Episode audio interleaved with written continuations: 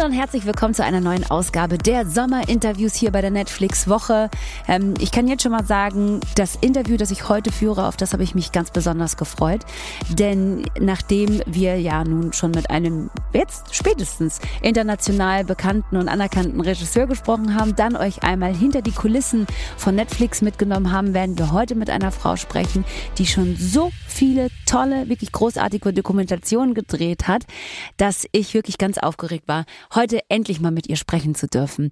Sie ist verantwortlich für Shiny Flakes, eine Dokumentation, die ihr seit Anfang des Monats, also seit Anfang August auf Netflix anschauen könnt. In der geht es um die wahre Geschichte von Maximilian Schmidt, der als Teenager aus seinem Kinderzimmer in Leipzig ähm, ein Drogenimperium online gegründet und verwaltet hat. Herzlich willkommen, Eva Müller. Hallo. Hey, Eva, du bist gerade in Köln und ähm, hast dir die Zeit genommen, wofür, worüber ich mich sehr freue. Und jetzt, bevor wir anfangen, ähm, über die Doku an sich zu sprechen, die Frage, ist das ein netter Typ? Dieser, dieser Maximilian Schmidt. Ist das eigentlich ein netter Typ? Es also sagen wir so, man, äh, man äh, fährt, glaube ich, dieselbe Gefühlsachterbahn, äh, wenn man mit ihm zu tun hat, die man auch im Film erlebt oder in der Doku erlebt. Ähm, ähm, es ist leicht, äh, ähm, mit ihm umzugehen. Es ist leicht, mit ihm zu sprechen, weil er teilweise lustig ist, teilweise Späßchen macht hier und da. Und trotzdem hat man die ganze Zeit den zweiten Film mitlaufen, dass man es einfach mit einem verurteilten Straftäter zu tun hat, der äh, ziemlich harte Verbrechen vergangen hat. Und das läuft natürlich die ganze Zeit mit. So, das kann man nicht äh, ausschalten, glaube ich. Der Vollständigkeit halber sei erwähnt, dass dieses Online-Drogen-Imperium, ähm, das er da aufgebaut hat, aufgeflogen ist. Er wurde gefasst und ins Gefängnis gesteckt. Und dieser Fall ist die ähm, Real-Life-Vorlage für How to Sell Drugs Online Fast. Und du hast jetzt also sozusagen mit Shiny Flakes die, ähm, ja, die Doku zur Serie gemacht. Hängt das tatsächlich auch ein bisschen so zusammen oder was gab es zuerst? Die Idee, die Doku zu machen oder zu sagen, ähm, das war so eine crazy Geschichte, ähm, es wird diese Serie auf jeden Fall ähm, vor, vorher geben? Ja, also es ist ja dieselbe Produktionsfirma, die beides gemacht hat. Und tatsächlich war es so, dass es einfach eine riesige Presseberichterstattung gab 2015, als dieser Fall Shiny Flakes in Deutschland bekannt wurde, weil das einfach eins der spektakulärsten Cybercrime-Verbrechen war, die man bis da so gesehen hatte. Und auch eben diese Konstellation, ein 19-Jähriger alleine aus seinem Kinderzimmer, das hat für ziemlich Aufsehen gesorgt. Und das hat eben ähm, die, die Autoren der, der Serie und die Produzenten der Serie in der Bild- und Tonfabrik darauf gebracht, diesen Fall als Grundlage, als Inspiration Inspiration ähm, für How to Sell Drugs Online Fast zu nehmen. Ähm, es ist aber auch nicht mehr als das. Also es ist dieser Setup, was dasselbe ist, aber von da aus läuft die Geschichte völlig anders, ist auch völlig neu geschrieben und dann äh, lag das da erstmal so und wurde erstmal ähm, veröffentlicht und produziert und ähm, erst einige Jahre später, also 2019, ähm, kam dann ähm, die konkrete Idee auf, dass man aus diesem Fall eben auch zusammen einen Dokumentarfilm machen könnte und in der Bild- und die Bild- und Tonfabrik Fabrik und ich haben schon davor mehrere Jahre lang zusammen ähm, gearbeitet für Dokus, auch für die öffentlich-rechtlichen, für die ARD. Und so war der Kontakt dann eben ziemlich schnell da und das, die Idee, in diesen Film zu machen, wenn er denn mitmacht, weil das war ähm, auch für mich und ich glaube auch ähm, für Matthias Mohrmann, den Produzenten, die Voraussetzung, so einen Film zu machen. Man wollte den nicht über ihn machen, sondern wenn mit ihm. Die Art und Weise, in der ähm, er tatsächlich auch Teil dieser Doku ist, das war für mich, ähm, ich möchte jetzt nicht sagen neu, weil er sich tatsächlich nicht nur in Gesprächsanteilen über seine eigene Geschichte äußert, sondern sich auch als Schauspieler selbst spielt mehr oder weniger. Ähm, wie hat das funktioniert, dieses Reenactment sozusagen? Wie hat, wie hat das geklappt und wie hat er sich dabei angestellt und wie habt ihr euch vielleicht auch darüber unterhalten, wie sich das für ihn angefühlt hat, sich da selber spielen zu müssen? Es gibt auch diese eine Szene, wo er natürlich seine Verhaftung spielen muss und da ja durchaus sehr viele Gefühle bei ihm hochgekommen sind, ne? Genau, also wir haben da natürlich unglaublich viel drüber gesprochen und auch vorher unglaublich viel darüber nachgedacht. Und es ist tatsächlich diese Frage, spielt er das oder ist er das? Weil mhm. er äh, lebt natürlich seine Vergangenheit noch einmal, indem er Dinge ähm, zeigt, wie er sie damals gemacht hat, wie er damals agiert hat. Und das ist, glaube ich, schon ein bisschen was anderes als Schauspielern. Also ich ähm, war natürlich auf der einen Seite unglaublich dankbar, dass man mal die Chance hat, dass jemand ähm, sich selbst reenactet. Weil oft sind die Reenactments ja ähm, so ein bisschen ähm, der schwierige Part an, äh, mhm. an dokumentarischen Filmen, der, die retrospektiv erzählt werden und wo man in die Vergangenheit eintaucht. Und hier hatten wir nun die Möglichkeit, dass derjenige, um den es geht, zeigt, wie er es damals gemacht hat. Ich glaube, das ist mir immer die liebste, die liebste äh, Fassung davon und eben nicht Schauspieler, sondern zurückgeht in seine Vergangenheit. Und das merkte man auch dann vor Ort, dass er natürlich, als er dann die Dinge vor sich hatte, seinen Computer, der ähm, mit dem Setup von damals komplett funktionierte, den er komplett bedienen konnte, das ganze Material, die Drogen, die Verpackung, Verpackungssachen, dass er einfach wieder abgetaucht ist in die Zeit, ähm, die ja auch nicht wahnsinnig lange her ist, aber immerhin schon fünf Jahre her ist. Und das war natürlich einmal von der filmischen Seite her äh, spannend zu beobachten, aber auch von der dokumentarischen Seite her, weil wie du sagst, wir haben dann ab und zu auch die Ebenen gebrochen und reingefragt, mhm. wie ist das denn gerade? Und das war natürlich besonders spannend. So, mhm. ähm, wir sind nicht die ersten, die das machen. Es gibt Vorbilder, es gibt Filme, die das machen, aber ich glaube, das, was man eben noch nicht so gesehen hat, ist, dass das alles an einem Ort stattfindet. Oft reist man für die Rap äh, Reenactments durch, durch die Welt und muss an verschiedene Orte und das ist unglaublich aufwendig und das Besondere bei uns war ja, dass, oder das Besondere, ähm, das Spezielle an diesem Verbrechen ist, dass das alles an einem Ort stattgefunden hat, in einem mhm. Kinderzimmer. Er hat das aus diesem Kinderzimmer rausgemacht. Und als wir dann im Team eben äh, auch mit äh, Michael Schmidt, der Co-Regisseur des Films war, da saßen und überlegt haben, wie kann man das erzählen, wie kann man das visualisieren? Denn oft sind ja diese Filme, die auch mit Computern zu tun haben, sehr ähm, sperrig und sehr techniklastig und sehr dröge und man versteht es eigentlich doch nicht so richtig, was da passiert ist. Und dann kam eben diese Idee auf zu sagen, warum zeigt er uns das denn nicht? Weil ähm, das Besondere dieses Falls war ja auch, dass vor allen Dingen die Ermittler und die Polizei da Monate und über ein Jahr davor saßen und es nicht verstanden haben. Und ich glaube auch viele bis heute nicht verstanden haben, wie kann das sein, dass jemand, der 16, 17 ist, nicht vorbestraft ist, schlau, smart, nicht kriminell, in seinem Zimmer an seinem Computer zum Schwerkriminellen wird. Mhm. Und da war dann der Schritt dahin, dass wir gesagt haben, wenn du damit einverstanden bist, dann zeig uns das ähm, relativ nah. Ja, und das funktioniert natürlich auf zwei Ebenen. Ne? Er wird natürlich einmal psychologisch und er wird aber einmal auch tatsächlich ganz praktisch. Ne? Also ja. das war für mich so, das waren so diese zwei Sachen, auf denen das Ganze funktioniert hat. Also wie äh, funktioniert das auch logistisch? Wie macht er das am Computer? Wie hat er das programmiert? Und was ist aber da gleich, und hat er das wirklich am Ende, ist ja auch immer noch die Frage, ganz alleine gemacht? So? Ähm, und, und dann halt so, was ist die Psychologie? Also wie fun was ja. läuft in seinem Kopf ab und so weiter und so fort? Wie funktioniert das auch ähm, so in seiner Familie und so weiter. Aber bevor wir da jetzt nochmal einsteigen, wollte ich nochmal einen Schritt zurückgehen und dich fragen, wie denn eigentlich der Stoff zu dir gefunden hat und wie du dann zu ähm, Maximilian gefunden hast, wie euer erster Kontakt aussah und wie der sich dir präsentiert hat, weil du hast gesagt, 2019 wurde das sehr konkret. Ich glaube, 2019 ist er entlassen worden, was wahrscheinlich auch einer der Gründe war, warum das dann so konkret wurde. Wie ist das dann gelaufen? Also als ich das erste Mal von dieser Idee gehört habe von Matthias Mohmann, dem äh, Produzenten der BTF, ähm, war, da, war er noch in Haft, also im offenen Vollzug in der JVA in Leipzig.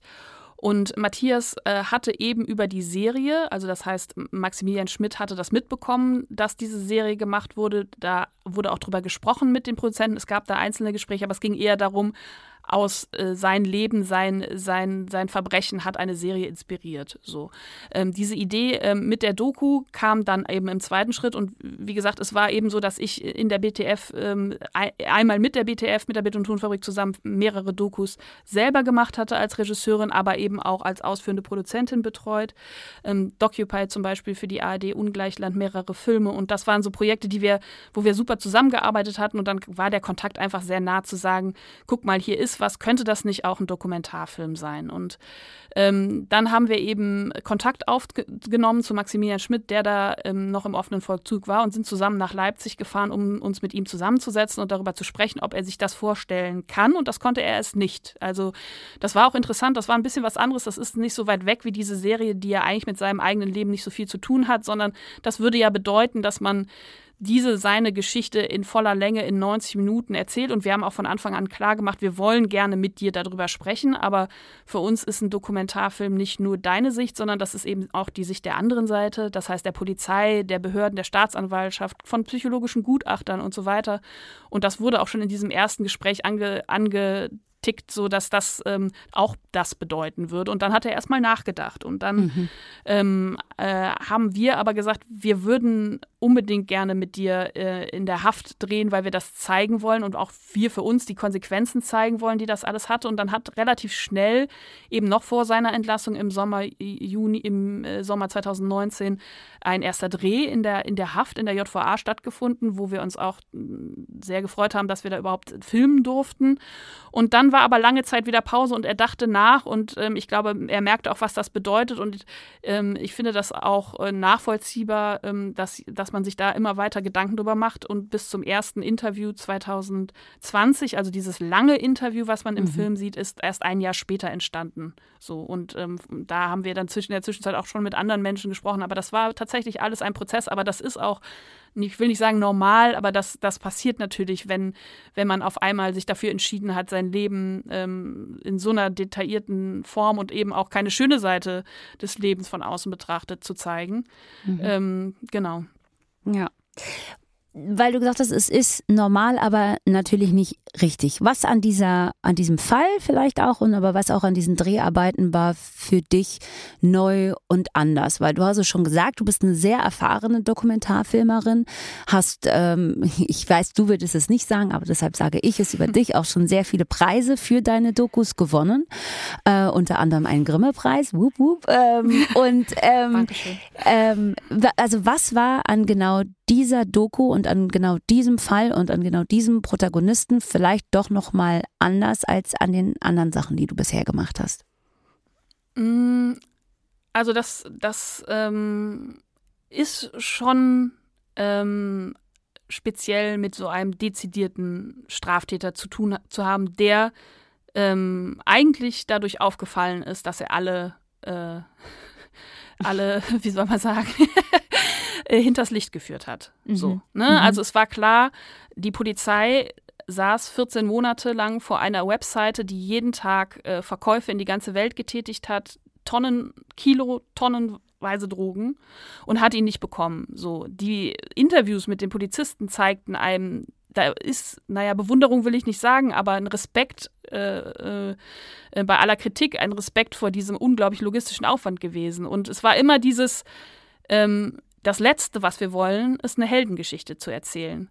Aber dieser Mensch ähm, fasziniert offensichtlich viele und diese, mhm. äh, diese, diesen Witz, den er hat und diese, diese, dass er keinem Klischee entspricht, auch optisch, ist eine totale Herausforderung. Und da musste ich mich die ganze Zeit ähm, oder haben wir uns im Team auch die ganze Zeit überprüft und, und, und immer geguckt, ist das ausgewogen genug? Ist am Ende klar, ähm, wo die Moral ist? So, ähm, mhm. wir, man kann den Zuschauer selber, man soll den Zuschauer und will den Zuschauer selber denken lassen, aber trotzdem muss ganz klar sein, wo die Grenze ist und wo man steht. So, das ist das total herausfordernde daran gewesen. Und das zweite ist tatsächlich eben diese Ebene Kinderzimmer ähm, weil wir haben uns da beraten lassen, wir haben auch mit Netflix viel gesprochen, wir haben mit Psychologen gesprochen, was das eben auslösen kann. Also es war ja eben nicht nur, ich verpacke ähm, die Drogen und ich klicke am Computer, sondern es war auch der SEK-Einsatz Teil des Films, mhm. wo eben ein bewaffnetes äh, Kommando von sechs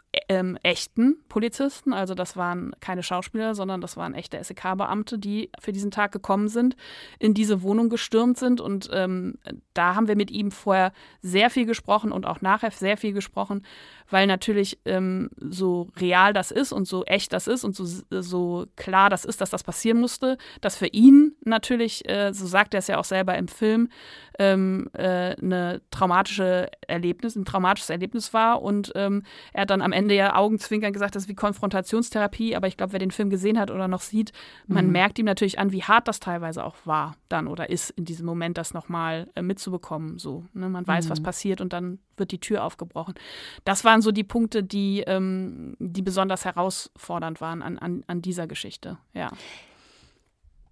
Das ist ein Punkt, wo man so das Gefühl hat, da bricht so ein bisschen auch seine sehr kontrollierte Fassade so dieser SEK-Einsatz, den er da quasi, ja, man will nicht sagen nachgespielt hat, aber der da so quasi nachgestellt wurde und den er dann mhm. wieder erlebt hat. Genau. Der andere Punkt, der sehr auffällig war, wo er einfach ähm, abgeblockt hat und gleichzeitig hatte man so das Gefühl, oha, hier passiert noch mehr, war, als du das Gespräch einmal auf seine Familie gelenkt hast, beziehungsweise auf seine Mutter. Du hast nach seiner Mutter gefragt, glaube ich.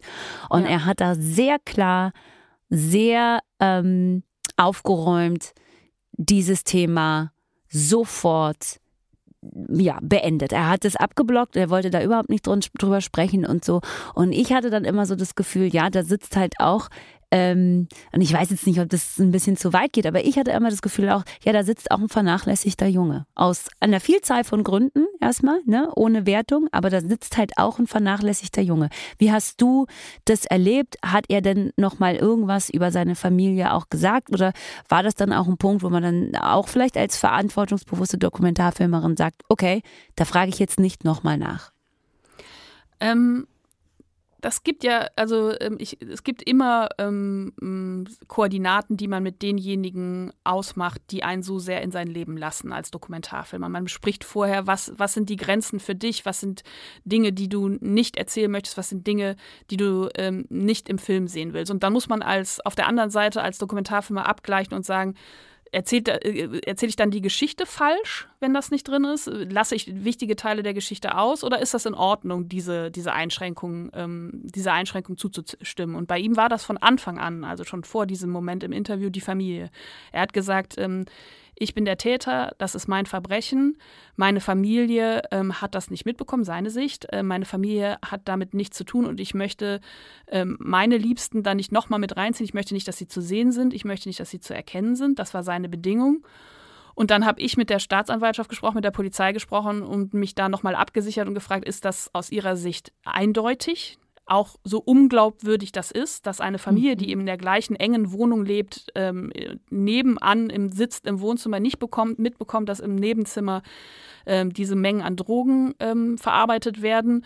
Und die Sicht der Polizei ist ja. Die Sicht des Gerichters ist ja, sie haben es nicht mitbekommen, sie haben nicht mitgeholfen. Hätten sie mitgeholfen, wären sie angeklagt worden, hätte es Ermittlungen gegeben, die gab es nicht.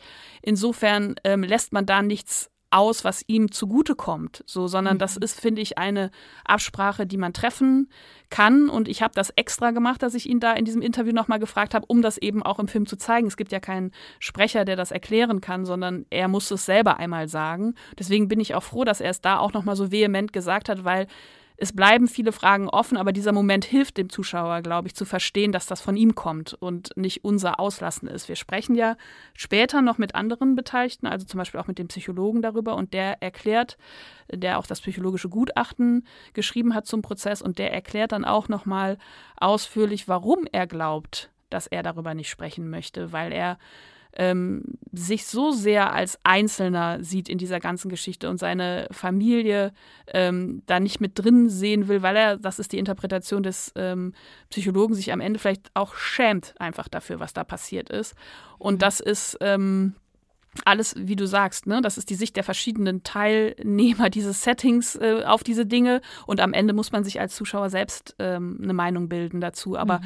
was dein, den Eindruck, den du hast, den haben viele. Also viele mhm. kommen und sagen, ähm, ich kann mir das nicht vorstellen, dass die Mutter es nicht mitbekommen hat, aber wenn sie es nicht mitbekommen hat, was sagt das aus? Also mhm. was sagt das aus über eine Beziehung zwischen Mutter und Kind? So, ja. Ne? ja. genau. Also ganz bewusst auch nochmal, ne? es gab gar keine Wertung, auch vor allen Dingen nicht in Richtung der Mutter, aber es war schon echt so, oha, da, äh, da ist einiges los. Du hast ja. gerade die unterschiedlichen Teilnehmer, die unterschiedlichen äh, Parteien in, in, diesem, in diesem Fall beschrieben. Du hast auch vorhin ganz kurz die Bewunderung der ähm, Justizbeamten und der Polizisten und so ähm, angesprochen, die hin und wieder so durchkommt. Ähm, die habe ich auch gespürt. Die, die, die spürt man ganz deutlich, vor allen Dingen, wenn es so eine Situation gibt, in der, glaube ich, irgendjemand von der Staatsanwaltschaft, ist das jemand von der Staatsanwaltschaft oder jemand von der Polizei, ähm, tatsächlich über Maximilian äh, Schmidt als Maxi spricht. Weißt du? Also auch so komplett distanzlos über Maxi spricht. Da dachte ich so, oha, da seid ihr ja schon auf, auf, äh, auf du oder wie funktioniert das? Welchen Eindruck ähm, haben diese, diese, diese, diese, ja, Justizbeamten Beamten, die Polizei, die, die Staatsanwaltschaft. Welchen Eindruck haben die auf dich gemacht? Ähm, ich glaube, was jeder nachvollziehen kann, ist, wie, wie wahnsinnig das einen macht. Ähm, der Staatsanwalt sagt das ja auch ähm, mit einem ganz äh, guten Beispiel. Das sei so gewesen, als hätte auf dem Marktplatz eine Glaskuppel gestanden und darunter würde ein Krimineller jeden Tag Verbrechen begehen und man würde als Behörde und als ähm, Autorität, als staatliche Autorität davor stehen und kommt nicht rein. So, ne? Man sitzt vor dieser Internetseite und sieht, da passiert was und wir kommen nicht ran. Ich glaube, das halt bis heute nach dieses, diese Machtlosigkeit. Und ich würde das nicht Machtlosigkeit nennen, wenn der damalige LKA-Chef von Sachsen, Patrick Kleine, das nicht selbst im Interview gesagt hätte. Also er hat gesagt, wir haben uns machtlos gefühlt. Der war uns Schritte voraus. Und das kippt dann eben manchmal in, nicht nur der war uns Schritte voraus, sondern das war ein 19-Jähriger. Und mhm. wir kommen da rein und dann sagen mir die Kollegen, da werden, wurden viele Drogen gefunden und dann mussten wir nachher einen Kleintransporter holen, um diese Drogen aus diesem Kinderzimmer rauszuholen. Da merkt man ja auch, ähm, dass über diese Absurdität dieses Verbrechens hier und da auch bei den Behörden geschmunzelt wird und auch über seine, seine Fähigkeiten, das, das zu schaffen, das logistisch hinzukriegen, die sind eben bis zum Ende von einer Bande ausgegangen, von mehreren mhm. ausgewachsenen Vollkriminellen, die diese Logistik ähm, schaffen. Und so war es eben nicht. Und das, das führt manchmal, ähm, glaube ich, dann eben zu diesem, äh, was du beobachtet hast und was, was viele beobachtet haben. Aber am Ende ähm, ist ganz klar, und das war auch allen Beteiligten der Behörden, Behörden wichtig. Ähm, wir ähm, heroisieren hier gar nichts. Mhm. Ähm, wir sind hier in diesem Interview, wir nehmen uns hier die Zeit und sprechen und schildern unsere Dicht äh, Sicht der Dinge, weil wir das eben nicht wollen, dass mhm. er zu gut wegkommt und dass er als Held da steht und dass man ihn feiert so. Und ähm, das Ende des Films, das würde ich nämlich tatsächlich ungern spoilern, aber das, äh, äh, das sagt es dann auch ähm, äh, in dem, was passiert ist mit ihm ähm, nach, ja. der, nach der Haft, wo man dann selber äh, sich ein Bild machen kann, ähm, ob das jetzt alles so gut ist oder nicht. Ja. Dann, dann spoilern wir das Ende tatsächlich nicht. Ich kann mir auch sehr gut vorstellen, dass, dass, dass dir als Filmemacherin wahnsinnig wichtig ist, dass wir es jetzt hier nicht auch noch ausdiskutieren. Ähm, aber lass uns kurz bei diesen, den, den Beamten und den Behörden bleiben. Ähm, die sind ja ein Stück weit durchaus inszeniert. Gerade dieser Schluss, ne? Ähm, mhm. Wenn dann der eine so reinkommt, die sind dann schon sehr ja, mir fällt kein anderes Wort ein. Die sind schon sehr inszeniert. Wie viel Ab Spaß hatten die auch an dieser Inszenierung? Aber was meinst du mit inszeniert? Naja, also, sie sitzen, Nummer eins, sitzen die wirklich in ihren Büros? Das sind schon die meisten, deren. Ja. Die meisten ja. Also wo es nicht ging, haben wir einen äh, extra Raum gesucht, aber es war nichts, wo man jetzt sagt, das hat jetzt gar nichts ne, mit dem Alltag zu tun. Zum Beispiel alles, was mhm. du siehst im Bild, äh, was mhm. jetzt nicht Wand ist, gehört, gehört den Menschen. So, es ist nichts ah, ausgestattet. Okay. Ne? Also auch mhm. zum Beispiel ähm, die äh, Akten sind die Akten des Falls. Äh, bei Herrn Kostabel ähm, sieht der Schreibtisch so aus, wie er aussieht im Film. So, also das sind die persönlichen Gegenstände der, der, der, derjenigen so. Mhm. Ähm, es wurde äh, Nikolai Mehring, der Kameramann, und äh, Michael Schmidt ähm, haben sich da unfassbar viel äh, Mühe gegeben, dass diese Sets so ansprechend sind, wie sie sind. Und ich glaube, das hilft auch sehr, ja. weil man einfach zum einen was lernt über denjenigen. Zum Beispiel bei Herrn Jakob, dem Gefängnisdirektor, ist es einfach der Konferenzraum im Büro gegenüber. So. Und da ja, ist eben ja. dieser Overhead-Projektor und da sind die Wände grün und die Stühle rot und man denkt, man ist 1900, weiß ich nicht, so. Ja, und aber so ist es, ne? Also nichts sagt mehr, finde ich, aus ähm, über dieses, äh, dieses Gefängnis und dieses, dieses äh, äh, Behördentum wie, wie da, so, wie dieser mhm, Raum wie die zum Räumlichkeiten, Beispiel. ja. Genau. Ähm, das ist das eine. Also ähm, es ist natürlich ein, ein, äh, ein eingerichtetes Interview, aber es ist nicht inszeniert in dem Sinne so. Ne? Mhm, und es ist, mhm. äh, es ist der, sind ihre, ihre Dinge. Und mhm. ähm, dieses Reinkommen ist aber nochmal was anderes. Also das fand mhm. ich selber total interessant, weil wir ihn ähm, gebeten haben, ähm, sich einmal auf den Stuhl zu setzen, einfach damit wir einen Auftritt haben. Und er hat aber von sich aus dann angefangen zu sprechen. Ach also. nein, wirklich. ja. Weil da dachte ich halt so, das ist doch safe, also, also ne, ja. ohne dir jetzt auch, wie gesagt, als Dokumentarfilmerin zu nahe treten ja. zu wollen, aber ich dachte so, das haben sie doch inszeniert, wie der da reinkommt nein. und nein. anfängt so zu sprechen, wie er spricht, so auch, nein. ne? Nichts. Mit dieser Dramaturgie Nichts. auch und so, wo ich so dachte, nein. Also da dachte ich, also dann hat, dann glaube ich, dass das safe jemand ist, der auf jeden Fall auch Gefallen an, an der Selbstinszenierung wahrscheinlich hatte, ne? Ja, oder an dem Ergebnis dieser Ermittlungen. Ja, so. ja also äh, ne, äh, mhm. das, äh, das ist ja, das hat er gerne erzählt. Das war, das war was, wo er froh war, dass es so gelaufen ist. Und ähm, ähm, es ist tatsächlich so gewesen, dass wir erst überlegt haben, äh, im Schnitt äh, das äh, rauszulassen, diesen Aufgang. Mhm eben mhm. weil dann der Eindruck entstehen könnte, dass es inszeniert ist weil man es gar nicht mhm. glauben kann, dass er es selber gemacht hat. so wie es dir jetzt auch gegangen ist. So. Ja, Mann, Aber null, er hat es selber gedacht. gemacht. Ja, ich hätte sowieso an einigen Stellen wirklich auch gerade auch wirklich zum Beispiel bei dem äh, Interview-Set von Herrn Jakob gerne immer so ein kleines Insert gemacht. Das ist echt. Das ist die JVA Leipzig. Ja. Das ist der Kleine, der kommt von selbst da rein, weil es teilweise so absurd war, dass wir selber immer gesagt haben, das, das, das, das glaubt uns kein Mensch, dass er das jetzt gerade, dass er gerade reingekommen ist und von sich aus angefangen hat zu sprechen. So, aber so war's. Ja.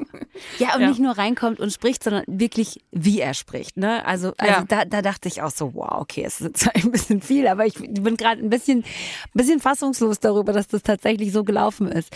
Äh, aber ja, ich, ich glaube, er hat sich natürlich mhm. jedes Wort überlegt und das ähm, auch sehr nachvollziehbar, weil er natürlich in so einer Situation, wo gerade schwebendes Verfahren, also schwebende Ermittlungen oder laufende Ermittlungen ist das richtige, der richtige mhm. Ausdruck noch sind, man kein falsches Wort sagen will. So, mhm. deswegen ähm, ist das, glaube ich, sehr vor, vorüberlegt gewesen so. Aber trotzdem kam es aus ihm heraus, von sich aus, ja. Wahnsinn.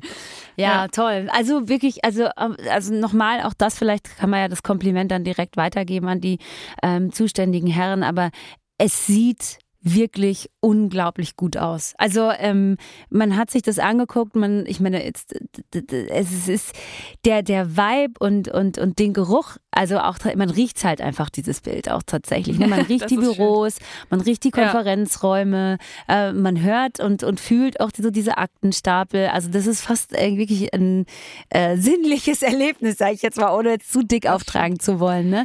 Aber es ja, ist oder schon auch bei den, bei den Bartolinis zum Beispiel, den mhm. Restaurant, das ist auch ihr Restaurant. Also das ja. ist ihr, sie sitzen in ihrem Restaurant und auch die Zwischenbilder, die dort zu sehen sind, sind alle in ihrem Restaurant. Und ich, natürlich hatten wir auch ein bisschen Glück, weil natürlich so ein tolles italienisches Restaurant gibt es, glaube ich, nicht, in, nicht so oft. Und äh, dann war es natürlich auch toll, dass es gerade so aussah. Aber es hat natürlich mhm. auch viel mit Bildauswahl und Bildausschnitt zu tun. Ja. Mhm.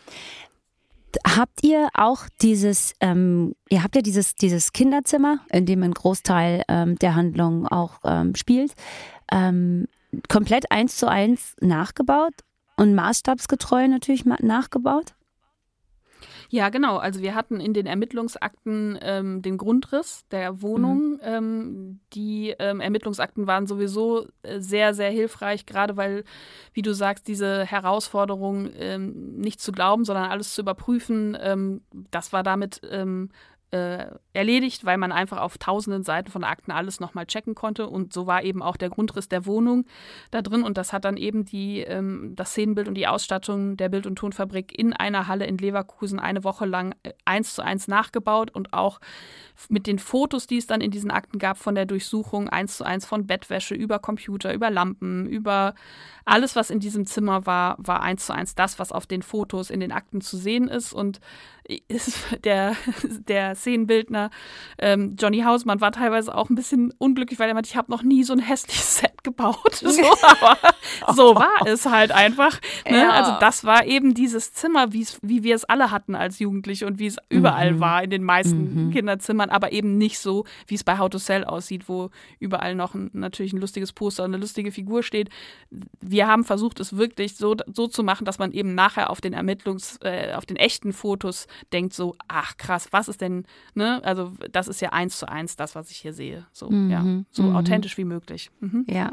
Und dann sitzt halt auch noch der ja, jetzt kann man ja sagen, Täter ist ja verurteilt, äh, der, dann sitzt da halt auch noch der richtige Täter drin. Das war auch so ein Moment, wo ich eine Weile gebraucht habe, um zu checken, haben sie da jetzt wirklich ein besonders echt oder sehr nah am Vorbild liegenden äh, Schauspieler gefunden oder haben Sie da wirklich oder also ich habe wirklich einen Augenblick gebraucht, um zu checken, dass das Maximilian Schmidt tatsächlich selber ist, der da seine Sachen ähm, nochmal nachspielt. Also das war und dann eben auch noch in seinem Kinderzimmer sitzend so. Ne? Also da stelle ich mir auch vor, dass dieser erste Tag in diesem Set äh, mit Sicherheit auch für alle Beteiligten ganz schön wild gewesen sein wird, also inklusive ihm wahrscheinlich.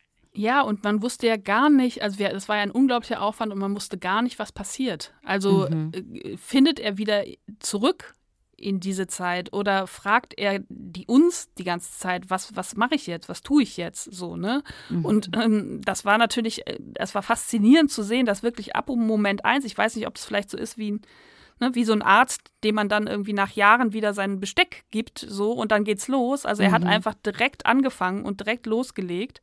Und das war für uns natürlich ein Glück, weil wir einfach gehofft haben, dass das passiert und wir einfach nur zugucken. So. Mhm. Und äh, im Grunde ähm, lief die Arbeit dann so, dass ähm, Michael Schmidt, der für diesen Part verantwortlich war, ähm, vor allen Dingen immer äh, Regieanweisung, also Regieanweisung im Sinne von, du bist jetzt in der Zeit kurz vor der Verhaftung, so, ne? Mhm. Und mehr passierte aber dann aber nicht. Er tat dann selbst äh, das, was er damals getan hat, so.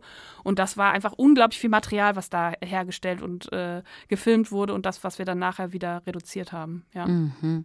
Wie viele Stunden Rohmaterial hattet ihr denn? Boah, ich weiß es nicht. Also wahnsinnig viel. Also viel, viel, viel, viel mehr, als ich sonst habe bei 90 Minuten äh, Do Dokumentarfilm, weil es eben diese, äh, dieses, diesen wahnsinnig aufwendigen Kinderzimmerdreh gab und wir ja auch das Zimmer zum Beispiel immer wieder in verschiedene, also man hätte es ja auch so machen können, dass man im Prinzip die verschiedenen Stadien des Zimmers baut, also am Anfang, Mitte, Ende, sage ich jetzt mal, oder mhm. das gab mehr, vier oder fünf und dann ähm, die verschiedenen Kameraperspektiven an diesen Momenten dreht, also von oben, von links, von rechts. Wir haben aber immer einen Tag von links, einen Tag von oben, einen Tag von rechts wow. und haben mhm. dann immer das Zimmer umgebaut. Mhm. So, das heißt, mhm. ein, das kam vor allen Dingen dadurch, weil wir ja, das hast du ja gesehen, von oben mit so einem ganz äh, wahnsinnigen Kran gearbeitet haben, ja. der das Zimmer von recht weit oben ähm, ähm, zeigen konnte, zentriert. Und ähm, da, da musste eben dann zum Beispiel ähm, die Decke abgenommen werden. Und es gab dann einen Tag, wo das Zimmer in verschiedenen Stadien und dann musste wieder umgebaut werden und mehr, wieder mehr Zeug ins Zimmer, mehr Unordnung und so weiter. Mhm, und das war mhm. ein unglaublicher Aufwand, da den Überblick äh, zu behalten. So, also ja. das war, ja. Das, war das waren tatsächlich so die Szenen, wo ich auch gedacht habe, ob sie wohl mit so einer Spinne wie im Fußballstadion gearbeitet haben. Ja, nee, Aber jetzt sagst du, es war ein Kran. Es war ein Kran. Ja, ja. ja. ja. ja. Ähm, ja. Du, du hast gesagt, dass diese Arbeiten, diese Dreharbeiten an dieser Doku ähm, sehr aufwendig waren. Jetzt ähm, würde ich fast sagen, technisch wahrscheinlich auch nochmal aufwendiger als alles, was du sonst gemacht hast bisher. Ja. Würde ich jetzt mal so behaupten von dem, was ich von dir kenne. Ähm, und die Sachen, die ich von dir kenne, die Dokumentarfilme, die ich von dir kenne, sind allesamt sehr politische Filme. Würdest du sagen, dass Shiny Flakes auf eine bestimmte Art und Weise auch ein sehr politischer Film ist? Oder ist es tatsächlich nur eine ganz persönliche Geschichte, die du erzählst? Nee, also und ich glaube, das, äh, das ist auch tatsächlich so. Das ist hochpolitisch und das ist das, das ist genau das äh, zeigt den Kern des Problems, dass man das nicht auf den ersten Blick sieht. So. Mhm. Weil ähm, das geht um äh, eine Form von äh, äh, Generationenkonflikt zwischen ähm, äh, Behörden, die ähm, mit ganz analogen ähm, Ermittlungsmethoden groß geworden sind, ähm, die ähm, das nicht hatten am Anfang ihrer, ihrer Karriere, dass Menschen sich über das Internet Waffen im Sinne von technische Waffen, Zugänge, Kontozugänge, äh, Packstations-IDs äh, und so weiter besorgen konnten. Alles Dinge, die vor 20, 30 Jahren nicht da gewesen sind. Ein völlig neues Verbrechensfeld, ein völlig neuer Tätertyp keiner, der vorher ähm, am Bahnhof äh, vielleicht äh, mit Dealern in Kontakt gekommen ist und so auf die schiefe Bahn geraten ist, sondern ein Jugendlicher aus guten Verhältnissen, gut in der Schule, der über sein technisches Know-how, sein technisches Nerdtum am Computer Dinge macht, die wir alle vielleicht gemacht haben und dann eben noch zehn Schritte weitergelaufen ist. So. Und ähm, das ist ein, ein Feld, was neu ist, also nicht neu im Sinne von von gestern, aber neu im Sinne von von vor fünf bis zehn Jahren. Das ist, ähm, das gibt es genauso ähm, eben nicht nur bei Drogenkriminalität, sondern eben auch bei Waffenkriminalität, eben auch bei allem, was wir kennen von rechten Strukturen im Netz. Das ist alles ähm, dasselbe Phänomen und es geht darum, Kriminalität im Internet und Behörden ins Internet zu bekommen. So, also mhm. wie äh, läuft man im Internet Streife? Ne? Wie ja. findet man, äh, überwacht man Täter im Internet? Wie kommt man ran, wenn auch ähm, äh, wir alle für die Freiheit des Netzes und den Datenschutz sind, aber wie, welche Möglichkeiten hat die Polizei, welche hat sie nicht? Welche Probleme bietet das, dass sie die Möglichkeiten nicht haben? Wieso hängen die so hinterher? Das ist eben nicht nur das Generationenproblem, sondern das ist auch ein Problem von Zugängen. Haben sie die zu Recht nicht? Dann sind wir bei der Freiheit des Internets. Das sind alles, das ist äh, in, in dem Sinne hochgesellschaftspolitisch und ein, ein Thema, was ganz viele äh, Familien und, äh, und auch bestimmt Lehrer und bestimmt auch dann eben äh, Behörden betrifft. Aber es ist ganz schwer, das zu verstehen, daran zu kommen und vor allen Dingen zu bebildern. Mhm. Und das war, das war diese große Herausforderung, das war das, das Glück, ähm, ähm, diesen Menschen zu haben, der sagt, und ich zeige euch das jetzt, wie das passiert, dass man erst ganz normal ins Netz geht, sich rumklickt, sich vielleicht dafür interessiert, wie man sich äh, eine Free-Version von Photoshop runterladen kann, dann merkt, ah, da kann man vielleicht auch äh, äh, äh mehr bekommen, wo man diese Free-Version bekommt. Da kann man dann zum Beispiel vielleicht mal eine Webcam hacken, da kann man mhm. vielleicht mal gucken, was der und der macht. Dann kann man vielleicht, geht man weiter und trollt und macht kleine Sachen und größere Sachen und wird da reingezogen und das zu zeigen. Ne? Mhm. Das, war, das war die Herausforderung. Du hast total recht, dass es anders ist als äh, viele Sachen, die, die ich zuvor gemacht habe, weil es eben ähm, äh, ähm, von, weil es eben von Netflix äh, ähm, oder andersrum, weil es eben auch diesen unterhaltenden Aspekt hat. So, mhm, ne? Ja. Also ich glaube, das ist, ähm, das, äh, das ist spannend, darüber nachzudenken und darüber zu sprechen, wie unterhaltend äh, soll sowas sein, ja. darf sowas sein, ähm, äh, wie, äh, äh, wie wichtig ist es dann trotzdem noch den Kern des Themas zu treffen. Und ich, ich, es ist ja eben nicht dadurch, dass diese Ebene mit drin ist, ähm, eine, eine pure, sage ich jetzt mal, True Crime-Geschichte oder so oder ein spektakuläres Verbrechen, sondern es hat eben diese zweite Ebene.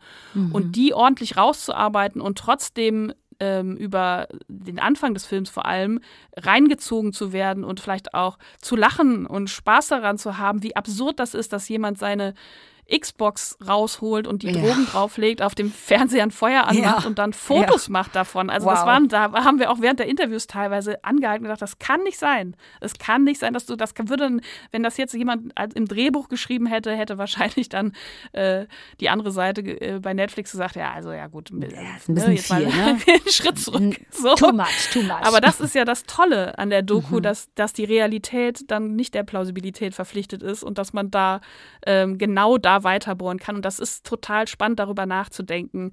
Ähm, äh, wie kriegt man das hin, dass das eben Menschen nicht nur in Deutschland, sondern in über 190 Ländern interessiert, dass sie dranbleiben und dass man dann eben aber auch weitergeht und diese zweite Ebene mitbekommt und am Ende nochmal einen hingestellt bekommt, wo man denkt so, hei, hei, hei, so lustig ist das alles gar nicht, so. Mhm. Aber, äh, äh, aber das am Anfang mitgeht, so. Das mhm. ist total spannend, finde ich. Das ist auch neu und anders, würde ich sagen, als man das vielleicht von den Öffentlich-Rechtlichen kennt.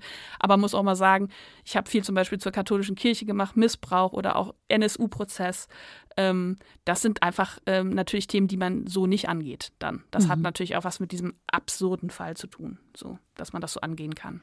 Ja. Das hätte ich dich jetzt nämlich gefragt. Ne? Also, weil, wie näherst du dich denn sonst ähm, deinen ProtagonistInnen, ja, ähm, weil ich habe dich ähm, und deine Art zu fragen noch sehr präsent ähm, bei äh, der Doku, die du über die Anwälte von Beate Zschäpe gemacht hast. Herr Stahlsturm, wer Nazis verteidigt, so hieß die. Und die mhm. würde ich an der Stelle auch nochmal allen ans Herz legen, ähm, sich die anzuschauen, äh, weil die wirklich sehr gut ist. Aber was halt wirklich auffällt, ist deine Art und Weise zu fragen. Wie näherst du dich eben also sonst deinem, deinen Subjekten, möchte ich fast gar nicht sagen, das klingt so technisch. äh, also bleibe ich bei ProtagonistInnen. Wie näherst du dich denen und wie hat sich das jetzt hier bei Shiny Flakes ähm, unterschieden? Ähm, Dankeschön erstmal Bitte. für die Empfehlung. Ähm, ähm, nicht anders als sonst, ganz ehrlich. Also das mhm. ähm, ist, glaube ich, eine äh, Geschmackssache, ob man das mag mit den Fragen. Die sind ja auch zu hören, die sind auch bei Shiny Flakes zu hören. Ja. Und ich für mich glaube einfach daran, dass man da was von hat wenn man das hört und auch Reaktionen sieht. So, ne? Und ich glaube, dass man in, in, äh, in dieser Konfrontation, die geschieht, ähm, äh, dass man da äh, Erkenntnis draus zieht. Und bei Herr Stahl und Sturm war das zum Beispiel so, dass von Anfang an ähm, das Setting ähm, ja so war, dass wir gesagt haben, oder auch mit dem Reakteur Matthias Wert, es gibt nur diese drei Menschen in dem Film, mit denen wir sprechen. Das sind die Anwälte von Beate Zschäpe. Wie bekommen wir das hin, dass all die Fragen, die die Menschen haben, die die Betroffenen zurecht haben, die die betroffenen Familien haben, die, äh, die einfach die andere Seite hat, trotzdem in diesem Film vorkommen, ohne dass man ähm, das Feld weit aufmacht und mit ganz vielen spricht. So. Und dann war, die, war der Gedanke zu sagen, okay, das, das ist dein Job. Du trägst das dahin. Du trägst das Gefühl, was die Menschen haben in dem Moment, das kann doch nicht sein. Oder äh, warum machen sie das? Und warum machen sie es nicht anders? So in den Momenten zu, zu diesen drei Protagonisten. Ähm, und ich glaube, das, das hat in dem Fall sehr gut funktioniert und das hat auch schon vorher funktioniert. Und ich glaube, gerade mhm. wenn jemand eigentlich seine Geschichte nicht gerne erzählen möchte, und ich glaube, das haben diese ganzen Filme dann doch im Kern zusammen, dass es oft Menschen sind, die ihre Geschichten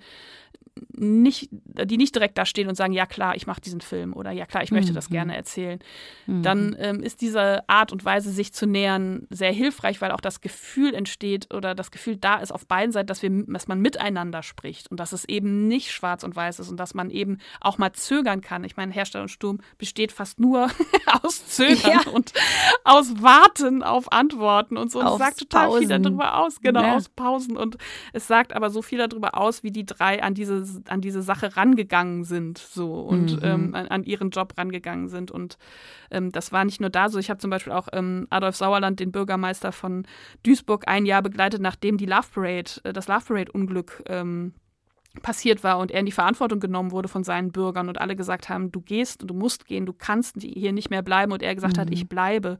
Und auch da ist das, hat das, ähm, das glaube ich, ähm, geholfen, dass man im Dialog ist in so einem Film. Mhm. So, ne? Mhm. Ja. Mhm. Ja, also du, du stellst ihm auf jeden Fall äh, genau, also es ist exakt wie du sagst, du stellst ihm wirklich viele Fragen, wo man auch denkt, ja, danke, weil sonst hätte ich ihn gefragt, wenn ich die Möglichkeit hätte, weißt du, habe ich ja nicht. Aber ja. ja, was war, und das setzt vielleicht nochmal so abschließend die Frage, ähm, was war für dich die größte ich möchte nicht sagen Falle, aber auch nicht Schwierigkeit. Aber was war für dich, tricky ist jetzt auch, um ein englisches Wort zu bemühen, was war für dich, ähm, ja, vom, vom, vom Fingerspitzengefühl her ähm, in der Auseinandersetzung, in der Konfrontation, aber auch eben mit dem Miteinander mit Maximilian Schmidt, diesem verurteilten Straftäter, ähm, das Schwierigste? Die Entscheidung, dass er ähm, seine Vergangenheit selber zeigt, ähm, über weite Strecken selber erklärt, wie das alles stattgefunden hat, führt automatisch dazu, dass er einen sehr großen Redeanteil in dem Film hat. Mhm. So, das ist bis zu einem gewissen Grad okay, aber man muss eben darauf achten und auch ähm, äh, die Interviews dementsprechend aussuchen, dass das nicht kippt. So, mhm. dass er, dass das eben keine Heldengeschichte ist. So, und mhm. das, das ist das, ähm, was im, wo wir im Schnitt äh, mit Jana Höhnerbach und Florian Böttger, die das, finde ich, fantastisch im Team zusammen gemacht haben, die ganze Zeit ähm, drüber gesprochen haben. Mhm. Ähm, man will da mitgehen, man will das äh, hören, man will erstmal wissen, wie das funktioniert hat, über meinetwegen eine halbe Stunde und vielleicht auch länger, aber spätestens dann ähm, kommen die anderen dazu und dekonstruieren und müssen ähm, ihre Sicht der Dinge zeigen und die, ähm, die staatliche Sicht muss genauso klar werden, auch wenn der Redeanteil nicht so groß ist. Und das war die große Herausforderung. Und ich glaube, durch das Ende wieder zum Ende zu kommen, ja, hat das, das auch wir nicht geklappt. erzählen. Mhm, ja, das wir ja. nicht erzählen, hat es genau. auch geklappt. So, ja. genau. Aber das, damit haben wir sehr viel Zeit verbracht, darüber zu sprechen. Ja. ja. Vor allen Dingen, weil wir halt auch so einen so einen Täter haben, der ähm, dem Bild, das man von einem Täter mhm. gerade im Bereich Drogen nicht entspricht. Und damit meine ich gar nicht unbedingt sein Alter, sondern damit meine ich, also auch sein Alter, aber damit meine ich natürlich auch die Tatsache, dass das ein, ein, ein weißer, blonder ähm, ähm, Junge ist, weißt du, der mhm. eben nicht so wie ja auch jetzt in der neuen Staffel von von ähm, How to How to Sell Drugs Online Fast ähm, da einmal anklingt, ne, dass das eben nicht der Shisha äh, rauchende äh, in der Shisha Bar sitzende ähm, Mensch mit äh, Migrationsgeschichte ist so, ne? Also das da dachte ich dann auch immer so, ah, oh, was, was, was stresst mich denn so an dieser Geschichte mit diesem Jungen, weißt du, der dann da, der natürlich, ja. Äh, also verstehst du, was ich meine? So? Ich, ich verstehe, ich verstehe, was du meinst, aber ich glaube, dass das auch gerade das Spannende mhm. ist, weil man sich einfach ja. doppelt überprüft so und die ganze Zeit ähm, hadert und äh, jemand schrie, äh, das macht auch großen Spaß, die Diskussionen äh, im Netz zu lesen oder in sozialen Medien genau zu diesen Punkten. Ähm, ja. Und wo Leute, glaube ich, auch zu Recht sagen, dass das sagt einfach auch total viel darüber aus, wie Menschen vielleicht in unserem unserem Strafsystem behandelt werden. So und mhm. wie schnell man reinkommt und rauskommt und wie, wie dann selbst der Richter sagt, ähm, krass. so mhm. ja. hätte ich nicht gedacht. Und das ist ja aber spannend. Also wenn man es schafft, damit zu arbeiten und ähm, ähm, genau diese Her Gefühle hervorlöst und die am Ende dann wieder bricht, so wenn das funktioniert, finde ich, das sagt das einfach auch noch total viel darüber aus, ähm, welche Vorteile man selber hat, welche Klischees man selber hat und was, was es mit einem macht, wenn es dann eben nicht so ist. So, ja, ähm, ich hätte auch nicht gedacht, ja. Sorry, bitte rede zu Ende. Nee, nee, mm, mm ich, ich hätte auch nicht gedacht, dass Shiny Flakes die Doku ist, bei der wir am Ende dann doch irgendwie über White Privilege reden. Aber ja, gedacht, so. ja aber ist, ja. das Interessante ist ja, und das habe ich ja jetzt auch zum ersten Mal, dass Menschen auf der ganzen Welt diesen Film äh, kommentieren mhm. und sehen. Mhm. Und mal sieht man ganz klar, ne, in anderen Ländern ähm, äh, ist das Unverständnis darüber, dass jemand da so leicht und so gut davonkommt, riesig und wird auch ganz klar gesagt, wäre das, wär das ein anderer Typ gewesen, mhm. wäre das mhm. anders gelaufen. So, ja. ne? Oder in unserem Land zum Beispiel schon wäre es komplett ja. anders gelaufen. So, ja. ja. Liebe Eva, ich danke dir von Herzen für deine Zeit. Das hat sehr viel Spaß gemacht und ähm, vielen Dank auch vor allen Dingen für die vielen Einblicke, du. Das hat mich sehr gefreut. Danke, dass wir so viel Ruhe hatten dafür. Das hat mich sehr gefreut. Das machen wir jetzt bei jedem deiner Filme so, okay? Ja. ja, warte mal ab. ja, bitte. Ich, ich, biete mich hiermit an Alles für klar. ein Gespräch nach den vielen Gesprächen genau. sozusagen, genau. ja? Ich melde mich in zwei Jahren. Na dann. Oh, das warte mal. Willst ja. du mir schon sagen, woran das du arbeitest? Darf Darfst du das? Nee, leider ah! Nicht. Nein! Aber es wird spannend. Okay, gut. Na gut. Okay, ja, dann in zwei Jahren lieber jo. wieder, ja? Ja, alles klar. Vielen Dank. Gut, bis dann, bis dann. Eva. Tschüss. Tschüss. Was für eine großartige äh, Frau und Dokumentarfilmerin. Eva Müller. Mensch, habe ich mich gefreut, mit der zu reden. Ja, also ich muss ehrlich sagen, ich hatte auch so ein bisschen Girl Crush am Start, aber das äh, hat wahrscheinlich eh jeder gehört. Leute, nächste Woche gibt es äh, ein weiteres Sommerinterview und ich kann jetzt schon mal sagen, dass es unser letztes Sommerinterview sein wird, das aber sich inhaltlich und thematisch fast nahtlos an das Gespräch von heute anschließt. Denn wir werden mit den beiden HauptdarstellerInnen von How to Sell Drugs Online Fast sprechen, der Geschichte, die inspiriert wurde im Grunde genommen von der Geschichte von Max Maximilian Schmidt. Und zu Gast sein, wie gesagt, werden die beiden HauptdarstellerInnen Lena Klenke und Maximilian Mund. Und zwar zusammen. Und ich freue mich sehr darauf. Hoffe, dass ihr dann dabei seid. Ich auf jeden Fall. Bis dann. Tschüss.